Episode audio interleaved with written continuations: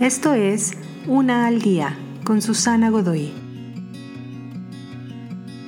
Día 120.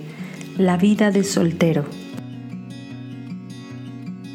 A fines de 1990, Rick Mullins era un exitoso artista y millonario, pero nunca lo sabrías. Le pidió a sus contadores que nunca le dijeran cuál era su ingreso.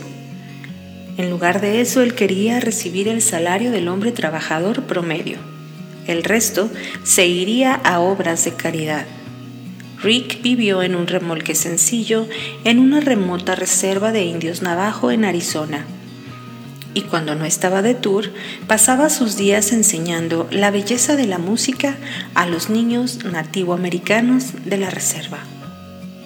Para los estándares del mundo, Rick tenía todo, pero escogió renunciar a todo para vivir en abundancia una vida con sentido y significado una vida que importa y trasciende.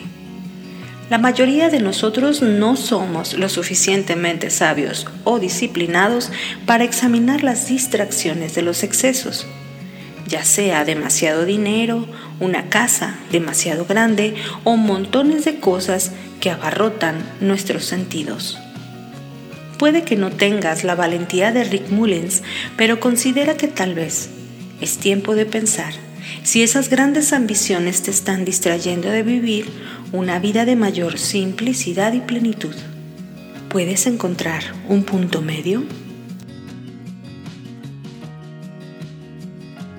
Te invito a seguirme en mis redes sociales Facebook, Instagram y YouTube. Busca las descripciones aquí abajo.